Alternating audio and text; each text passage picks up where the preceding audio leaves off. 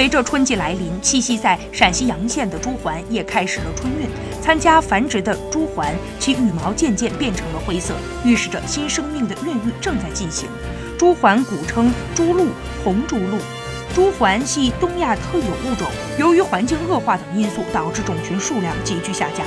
至二十世纪八十年代，仅我国陕西省南部的汉中市洋县，仅有七只野生的种群。近年来，种群逐年复壮。中国野生的朱鹮数量已经接近两千只，分布的范围也从洋县扩大到了安康、宝鸡、铜川、西安等市。